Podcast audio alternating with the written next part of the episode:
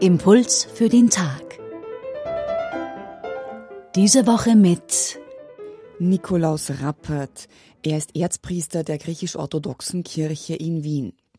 Dort steht in dieser Woche das sechste Kapitel des Johannesevangeliums im Zentrum der in den Messen gelesenen Texte. Den Beginn macht allerdings ein Abschnitt aus dem vierten Kapitel, ein Heilungswunder in Galiläa. Ein Mann hat den langen Marsch von Kana nach um zu Jesus auf sich genommen. Sein Sohn liegt im Sterben und er bittet Jesus, mit ihm zu kommen und den Sohn zu heilen. Jesus erfüllt den Wunsch, allerdings mit einer Fernheilung. Als der Mann am nächsten Tag alleine zu Hause ankommt, ist sein Sohn gesund. Nun die Gedanken dazu von Nikolaus Rappert.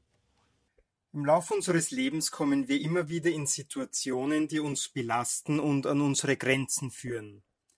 Krankheit, eine eigene oder bei Angehörigen und Freunden, vielleicht der Tod eines geliebten Menschen oder auch eigenes Versagen und echte Schuld, die uns niederdrückt und schwer auf uns lastet. Und wenn nichts so Großes, so doch im Alltag die Vielzahl an Kleinigkeiten, die den Tag nicht rundlaufen lassen. Jede und jeder von uns kennt das und die Hilflosigkeit, die damit einhergeht. Heute berichtet uns der Evangelist Johannes vom zweiten Zeichen, das Jesus Christus zu Beginn seines öffentlichen Auftretens wirkt. Er bewahrt den schwerkranken Sohn eines Mannes vor dem Tod und macht ihn gesund. Warum? Weil er will, dass wir ihm glauben, dass wir ihm glauben, dass wir in all diesen Situationen nicht alleingelassen sind. Jedenfalls niemals von dem, der uns das Leben geschenkt hat. Gerade in der Osterzeit ist uns eine Zeit geschenkt, in der wir tiefer verstehen lernen dürfen, was Gott für uns bereits getan hat und tut. Er trägt mit uns und für uns alles, was schwer ist, sogar den Tod. Die Ostkirche singt in der Osterzeit Durch den Tod hat er den Tod zertreten und denen in den Gräbern das Leben geschenkt.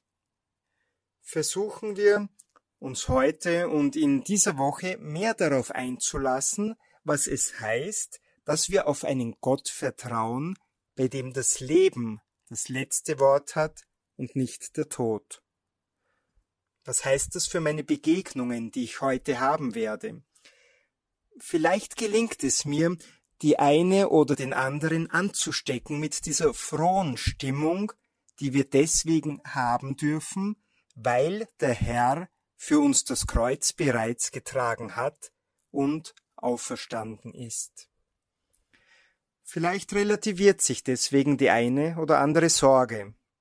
Nicht weil es egal ist, sondern weil ich weiß, dass Gott mich stützt und trägt, besonders auch das Kreuz, das mir alleine zu schwer ist. Das war Nikolaus Rappert. Er ist katholischer Theologe und Erzpriester der griechisch-katholischen Kirche in Wien mit Gedanken über das Johannesevangelium Kapitel 4, Verse 46 bis 54. In unserem Podcast finden Sie sowohl den Beitrag zum Nachhören als auch den Link zur Bibelstelle. Musik